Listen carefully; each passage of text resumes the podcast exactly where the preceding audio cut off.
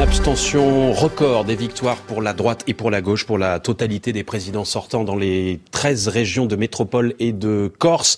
Une claque pour le Rassemblement national qui ne gagne pas euh, de région. L'échec également des écologistes qui espéraient décrocher une région. On va jusqu'à 9h30 revenir sur les principales leçons du second tour des élections régionales avec nos informés ce matin. Renaud Dely évidemment à mes côtés, avec Brice Teinturier également, le directeur général euh, délégué d'Ipsos France. Bienvenue. Bonjour. Ipsos qui est le partenaire de Radio France, de France Télévisions et de la chaîne parlementaire pour ces scrutins euh, des élections régionales. Face à vous, Pascal Jalabert, rédacteur en chef du bureau d'information générale du groupe EBRA. Ce sont euh, les quotidiens de l'Est de la France, la plupart en tout cas. Bienvenue également Pascal et Neila Latrousse, le brief politique chaque matin 7h20 sur France Info. Bienvenue également dans les informés. Les leçons, Renaud Dely, c'est à vous. Et oui, euh, deux tiers donc d'abstention à nouveau au, deuxième tour, deux électeurs sur trois qui ne se sont pas déplacés. Il n'y a pas eu de sursaut de participation, contrairement d'ailleurs aux précédentes euh, élections euh, régionales. et puis donc les, les présidents sortants dans toutes les régions métropolitaines qui ont été réélus quelques changements outre-mer, euh, avec que ce soit à droite ou à gauche, donc des présidents sortants euh, confortés, cette fameuse prime sortant. Résultat, une vraie défaite sévère pour le Rassemblement national, qui avait des espoirs de conquête qui ont donc euh, échoué, et aussi une défaite pour la République en marche, qui n'a pas réussi à progresser loin de là et à s'implanter. Et pour autant, Gabriel Attal, le porte-parole du gouvernement, qui était votre invité il y a un instant sur ce plateau, eh bien, ne veut pas tirer de conclusion nationale de ce résultat. Dans un contexte de très faible participation, mécaniquement, les sortants ont été reconduits euh, partout. C'est une élection de statu quo. Donc voilà, à partir de là, il y a évidemment une déception pour la majorité présidentielle. On aurait souhaité faire des meilleurs résultats, c'est évident, mais on sera présent dans un certain nombre de conseils régionaux avec des élus de la majorité présidentielle qui pourront aussi construire pour l'avenir. Et puis une satisfaction, c'est qu'à nouveau, le Rassemblement national recule. Alors une élection de statu quo, dit Gabriel Attal, c'est-à-dire que finalement l'exécutif et Emmanuel Macron pourraient essayer d'enjamber euh, ce résultat euh, calamiteux pour la, pour la majorité, comme il l'a fait d'ailleurs au lendemain du premier tour, le chef de l'État? J'ai une question bête, une de plus, va dire euh, Renaud Dely pour commencer, Brice Teinturier. C'est déjà arrivé que la carte de France des régionales ne change jamais, comme c'est le cas là, puisque l'ensemble des sortants de droite comme de gauche ont tous été réélus Non, c'est tout à fait étonnant et c'est quand même un des enseignements majeurs de cette élection. D'habitude, un scrutin intermédiaire, nous avons toujours des changements, que ce soit les municipales, les régionales, les départementales. Donc là, il y a une apparence de statu quo, comme si c'était une élection pour rien et comme s'il ne s'était rien passé. En réalité, il s'est passé un certain nombre de choses, mais vous avez raison de souligner qu'il est tout à fait unique qu'on ait comme ça une carte qui reste a priori inchangée. Pascal Jalabert, Emmanuel Macron peut-il enjamber ce scrutin des régionales? En tout cas, difficilement. Hein. François Bayrou, hier soir, a été le premier à dire il serait temps d'en tirer des leçons. Euh, il y a clairement, ça on l'avait déjà constaté au premier tour, un échec de l'ancrage de la République en marche et de cette majorité euh, dans les territoires. Et puis il y a quand même un signal très fort, c'est que les listes de droite et de gauche ont progressé partout, y compris quand elles n'ont pas gagné. Donc c'est un double échec pour la majorité. Et puis pour les sortants, comme l'a dit Brice, ça a été la prime, la surprime, les stock options et le 15e mois. C'est-à-dire ils ont fait carton plein, ils ont fait grand chelem mais carton plein aussi, avec des scores beaucoup plus élevés qu'il y a cinq ans. Mais là, Ça va être compliqué, surtout que, effectivement, même si euh, c'est un scrutin local, pas d'enjeux nationaux, etc., mais la majorité a, passé tout son temps à expliquer avant les régionales, ça va être un carton pour, En Marche, un carton euh, au mauvais sens du terme. On ne gagnera pas de région, mais vous verrez qu'on réussira à semer le bazar chez euh, nos concurrents, notamment à droite, à gauche. Pas du tout, il n'y a aucun bazar qui, qui est semé. La gauche conserve ses fiefs, la droite aussi. À l'exception de la Provence-Alpes-Côte d'Azur, partout les sortants ont été réélus sans alliance avec En Marche toute la stratégie, c'était d'envoyer euh, des euh, listes en disant elles, elles feront entre 15-16%, et puis on va contraindre Valérie Pécresse à une alliance, on va contraindre Xavier Bertrand à une alliance, sinon on les fera perdre. Ce n'est pas le cas. Et en réalité, le quand piège on regarde, pas fonctionné. le piège n'a pas fonctionné. Et puis quand on regarde, surtout ensuite, euh, Gabriel Attal parlait il y a quelques instants d'implantation locale en disant mais si, mais on fait élire des conseillers régionaux, etc. Je me suis amusé à regarder, notamment sur la région Île-de-France. En réalité, les conseillers régionaux en marche qui ont été euh, élus, c'est des personnalités qui préexistait dans les Yvelines. Jean-Noël Barrot du Modem, bah, il était déjà là avant, euh, mais effectivement, il n'était pas majorité présidentielle, mais il était déjà là avant. Aurore Berger était une figure reconnue de la droite. À Paris, Marlène Schiappa elle était élue auparavant au Mans, donc il n'y a pas eu non plus d'installation d'une nouvelle génération. C'est que des élus venus d'ailleurs, qui se font élire sur une étiquette d'En Marche, qui peut-être demain repartiront ailleurs si l'étiquette d'En Marche ne fonctionne plus. Mais ce, mythe de l'implantation ne fonctionne même pas euh, avec cet argument de dire on a fait élire ici ou là quelques conseillers régionaux. Le fil info à 9h11 avec Mélanie Delaunay et les informés reviennent évidemment juste après. Un copier-coller de la carte de France des régions, pas de changement en métropole à l'issue du second tour des régionales, encore marqué par une abstention massive. La droite conserve cette région. La droite républicaine, seule capable de créer l'alternance, estime ce matin sur France Info le secrétaire général des Républicains, Aurélien Pradier, qui voit dans ce scrutin une déroute totale pour la République en marche. Pas de victoire du Rassemblement national, battu en Provence-Alpes-Côte d'Azur. La gauche, elle remporte les cinq régions qu'elle dirigeait et gagne en Martinique, à La Réunion, en Guyane. En ce qui concerne l'abstention, ce second tour ressemble beaucoup au premier, avec euh, un petit point de moins. Deux tiers des électeurs ne se sont pas déplacés.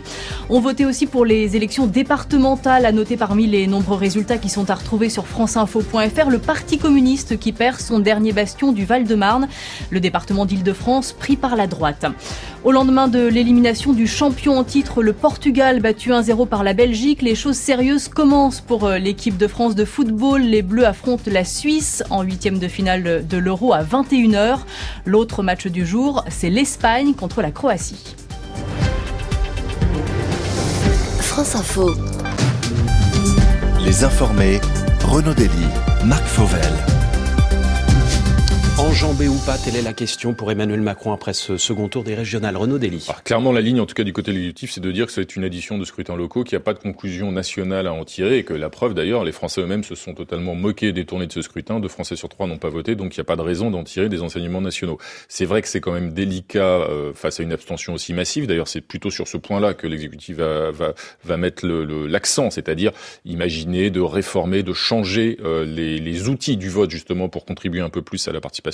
Emmanuel Macron avait, avait déjà évoqué l'abstention lors du Conseil des ministres de la, de la semaine dernière. Mais ce qui, ce qui est vrai, c'est que le vrai problème stratégique pour euh, Emmanuel Macron, c'est pas tant l'implantation électorale. Euh, sur le fond, là aussi, euh, il s'en fiche en fait, euh, et la majorité s'en fiche. C'est-à-dire que la République en marche, qu'ils aient euh, un peu plus ou un peu moins de conseillers départementaux, de conseillers régionaux ou de conseillers municipaux, ça a peu d'importance dans l'optique de la présidentielle. À la rigueur, même, ça peut arranger Emmanuel Macron et l'exécutif de pas avoir un parti trop fort. Et de ce point de vue-là, ils peuvent être assurés, qui soient susceptibles d'être en décalage avec le candidat, puisque mmh. à la présidentielle, tout Là, se effectivement, fait. il n'y a pas d'inquiétude. Tout se fait dans l'état-major du candidat, euh, la campagne, le, le, programme, le projet, etc. Le vrai souci stratégique, c'est entre guillemets que pour Emmanuel Macron, on va dire Marine Le Pen est trop bas, c'est-à-dire que le RN a subi un camouflet, euh, une vraie défaite, une vraie raclée électorale, et ça, ça pose un problème dans le cadre de la perspective de la présidentielle, puisqu'Emmanuel Macron voulait se poser en vrai euh, barrage au Rassemblement national, au danger de l'extrême droite, et donc là, cette, là, il y a une brèche, en tout cas, dans sa stratégie. Et le deuxième point, c'est qu'effectivement, et d'ailleurs qui découle du premier, comme le FN est trop bas, eh bien, euh, la volonté de scinder la droite, de diviser la droite, qui est cette clarification entre ceux qui auraient rallié dans les semaines et les mois à venir la majorité et ceux qui se seraient rapprochés du Rassemblement national, là aussi ça ne devrait pas fonctionner. C'est-à-dire qu'il va être très difficile de, de, décrocher à nouveau de nouveaux ralliements euh, venant de la droite qui rallieraient Emmanuel Macron. Comme le disait euh, Édouard Philippe, en fait, là, pour le coup, lors de ce scrutin, la poutre n'a pas travaillé à droite. Brice Teinturier, on a tous en tête le message adressé euh, par Marine Le Pen au soir du premier tour à ses électeurs qui leur avaient en quelque sorte passé un petit savon. Euh, où sont-ils passés aujourd'hui les électeurs du RN et pourquoi se sont-ils plus massivement abstenus que les autres ils sont restés à la maison, hein, très clairement. Ils ne sont pas allés au secours d'autres forces politiques. Euh, ça, c'est le premier point. Euh, ensuite, qu'est-ce qui s'est passé? Je pense quand même qu'il faut revenir aux thématiques, celles qui préoccupent le plus euh, les Français. C'est la délinquance aujourd'hui, l'immigration, le chômage, l'environnement. Sur les deux premières thématiques, qui font du coup les succès du, du Rassemblement national, ces électeurs-là ont bien compris que ce n'était pas aux élections régionales qu'on traitait prioritairement les problèmes d'immigration et les problèmes de sécurité, même s'il peut y avoir quelque chose dans les transports. Donc, Donc tu se gardes en quelque sorte pour les grandes occasions et pour la présidentielle? Je crois qu'en tous les cas, on aurait tort d'enterrer le Rassemblement national pour la présidentielle à l'aune uniquement de ces régionales. Puis le deuxième élément qui peut expliquer aussi peut-être pourquoi le, le, RN a été si bas, euh, c'est qu'il n'y avait pas la marque Le Pen incarnée dans ces régionales comme en 2015 où Marion Maréchal Le Pen était candidat et où Marine Le Pen était également candidate. Je pense que ça a pu jouer euh, dans l'idée d'un scrutin qui était un scrutin finalement pas le bon moment ou le bon rendez-vous pour le Rassemblement national. Alors cela étant, le RN est affaibli, euh, on le voit mmh. dans ces élections, et potentiellement aussi pour la présidentielle. Dans nos intentions de vote, il est plutôt à 24, il perd deux points, Marine Le Pen perd deux points. Elle reste encore en position de se qualifier. Il y a un ébranlement, il n'y a pas une remise en cause totale. Le contraire eût été étonnant. Je trouve assez cohérent qu'on ait un effet malgré tout des régionales sur potentiellement la présidentielle, mais pas non plus un chambardement absolu. Affaibli ou chaos euh, le RN, la Latrousse et ensuite Pascal Jalabert? Euh, Très affaibli, notamment parce que euh, un certain nombre de postes de conseillers régionaux euh, sont perdus, un certain nombre de, de sièges euh, en Ile-de-France, dans le Nord, etc. Donc va se poser Je la peux question. vous interrompre? Oui. Renaud Delis nous a dit il y a deux minutes, c'est pas si grave que Ouais. ça. Emmanuel Macron peut gagner l'élection présidentielle en se passant d'élus locaux. Est-ce que Marine Le Pen, sur sa marque, euh, Le Pen, son programme, son visage, peut pas faire la même chose? Alors, je, je redis non, pour une raison simple, c'est que le, en 2015, le Rassemblement national bénéficiait d'une implantation locale qui lui permettait euh, de euh, tracter, d'être présent sur les marchés, euh, d'avoir une ligne de dire bon bah voilà, c'est le système qui s'est coalisé contre nous sur les régionales. Aujourd'hui, c'est pas le cas. On n'est pas sur la, on, est sur une élection où le Rassemblement national dans certaines régions arrive troisième dans des quadrangulaires. Euh, au sein même de son plus proche entourage, on me disait avant le premier tour, si on perd partout à cause d'un front républicain, on pourra dire euh, on est les candidats anti-système à abattre. Si en triangulaire, en quadrangulaire, ça veut dire que en réalité la, stratégie, pardon pour le côté trivial, mais euh, on emmerde le bourgeois en vote RN ne fonctionne plus. Qu'aujourd'hui emmerder le bourgeois, c'est aller vers l'abstention et pas forcément aller vers le Rassemblement national. C'est pour ça que je parle d'un RN euh, affaibli. Le RN, pas Marine Le Pen. Marine Le Pen, Ouais. son, son, son, tout son défi actuellement, c'est justement d'expliquer que elle reste une marque différente du Rassemblement national, qu'elle reste un coup de pied euh, envoyé au système. Et là-dessus aussi, il y a débat en interne, puisque certains considèrent que euh, à trop s'exposer à l'Assemblée nationale, à faire, euh, vous savez, des sons sous les ordres de la République, comme les autres députés, comme Mélenchon, etc. Elle envoie l'image à son électorat qu'elle s'est elle aussi fondue dans ce moule. Toute la stratégie maintenant, c'est de dire non, non, je reste une candidate anti-système, je ne suis pas comme les autres, et l'échec du Rassemblement national n'est pas le mien. Pascal Jalabert. Alors moi, je, je suis pas tout à fait d'accord avec Nila. Euh, je pense qu'aujourd'hui, la, la marque Marine Le Pen est très affaiblie. Euh, je pense qu'il y a une partie des électeurs qui ont dit, écoutez, elle n'y arrive pas, elle n'y est pas arrivée la dernière fois. Euh, à quoi bon aller tenter de lui donner les clés de la nation? Donc c'est un échec à la fois pour le Rassemblement national, qui en effet a perdu une implantation euh, utile, euh, qui a échoué aussi dans la stratégie d'aller rameuter euh, des, des candidats venus de la droite, voire des insoumis. On a vu en Auvergne-Rhône-Alpes parce que ça a donné 10%, alors que Bruno Gollnisch faisait des scores supérieurs à 20%. Et puis, euh, troisième point, Marine Le Pen elle-même. Là, il, je crois qu'il y a un congrès à Perpignan ce week-end. Euh, il faut voir aussi ce que dit la galaxie d'extrême droite qui est, qui est autour du, du Rassemblement national. Donc, elle risque d'avoir quelques Ce qui mois un peu difficiles. Ce qui est très difficile pour Marine Le Pen, me semble-t-il, et pour le Rassemblement national, c'est l'impasse stratégique dans laquelle ils se retrouvent à l'issue de ce scrutin, parce qu'ils ont perdu sur les deux tableaux. La dédiabolisation, la banalisation, qui conduisait à présenter des candidats, notamment issus de la droite, comme Sébastien Chenu, Thierry Mariani, ou carrément issus des Insoumis. Euh, le cas que citait Pascal Jalabert à l'instant en Auvergne-Rhône-Alpes a échoué dans les grandes largeurs dès le premier tour. Et le Front républicain, il a une fois de plus fonctionné parfaitement en région PACA, parce que les électeurs, ceux qui sont allés voter, hein, il faut être euh, tout, tout ça est relatif, mais y compris de gauche, sont allés voter à droite pour faire barrage à l'extrême droite. Et donc, qu'il s'agisse de la stratégie de banalisation ou de la stratégie anti-système, on voit que dans les deux cas, l'extrême droite aujourd'hui échoue. Alors tout ça dans un contexte d'abstention massive. Évidemment, les électeurs de Marine Le Pen se déplaceront davantage lors de la présidentielle, mais en tout cas, je pense que ça pose un vrai problème stratégique aujourd'hui à Marine Le Pen, d'autant que ça nourrit effectivement ce sentiment dans une partie de son camp de lassitude, c'est-à-dire ce qu'on a beaucoup entendu chez certains de ses sympathisants de ses électeurs qui ne se sont pas déplacés. De toute façon, à quoi bon voter Marine Le Pen? Elle ne gagnera jamais, disent-ils. Brice Teinturier, et ensuite on parlera euh, de la droite et de son bilan régional. Euh, Non, j'ajouterais juste un, oui, mais oui, mais aux européennes, malgré tout, Marine Le Pen, la liste conduite par Marine Le Pen, enfin euh, euh, du Rassemblement national, est arrivée en tête. Donc il n'y a pas une décrédibilisation aussi importante dès qu'on revient à une élection nationale. Il y a effectivement une difficulté pour Marine Le Pen qui ne date pas d'aujourd'hui à trouver un équilibre entre la crédibilité nécessaire qu'elle doit conquérir pour apparaître comme une candidate sérieuse à l'élection présidentielle et le risque ensuite d'être trop banalisé, trop banal. Mais pour autant, ne prenons pas des élections qui restent des élections Mm. locales euh, comme une préfiguration de la présidentielle. Brice Teinturier, Institut Ipsos, Pascal Jalabert du groupe euh, EBRA, Neila Latrousse, Renaud Delis de France Info. On vous retrouve dans un instant. Il est 9h20, le fil info, Mélanie Delaunay. Sur France Info, le porte-parole du gouvernement reconnaît une déception pour la majorité présidentielle après les faibles scores réalisés par La République En Marche au second tour des régionales, mais aussi une satisfaction, dit Gabriel Attal, que le RN recule. Le candidat du Rassemblement national, Thierry Mariani, ne parvient pas à s'imposer en Provence-Alpes-Côte d'Azur.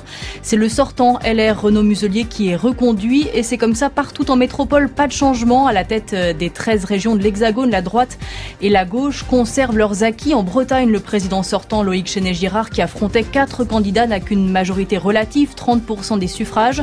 Outre-mer, la Martinique, la Guyane, la Réunion passent à gauche. L'abstention reste très élevée, seulement un tiers des électeurs sont allés voter hier.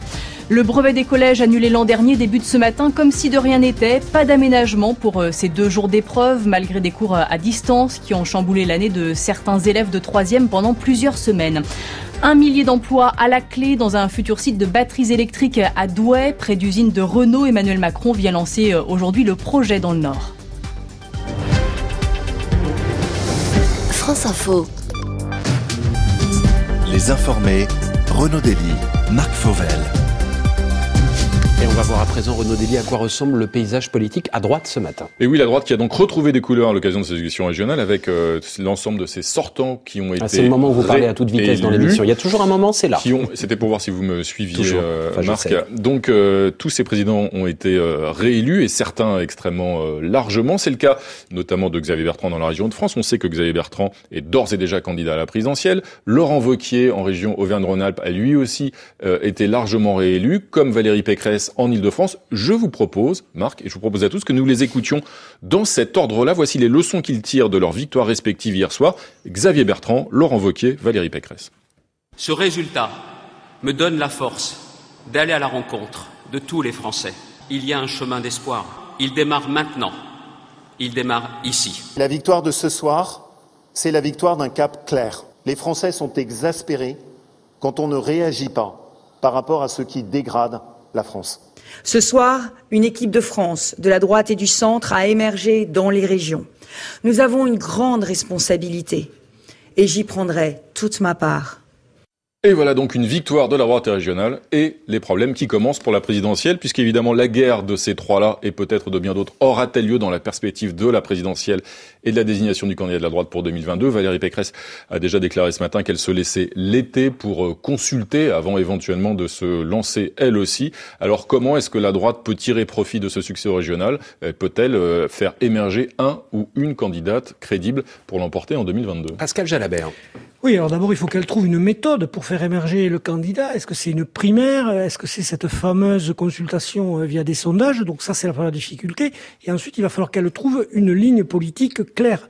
C'est-à-dire comment... Alors, on a compris que sur le régalien, la sécurité et l'immigration, il allait y avoir un positionnement euh, assez ferme, assez dur. Et après, il va falloir euh, qu'elle explique point par point sur les retraites, sur le travail, comment elle se démarque d'Emmanuel Macron. Donc, le chemin est encore long. Pécresse prend quand même un petit risque à se donner tout l'été, parce que Xavier Bertrand, lui, il avance depuis quelques mois, donc il a pris une petite longueur.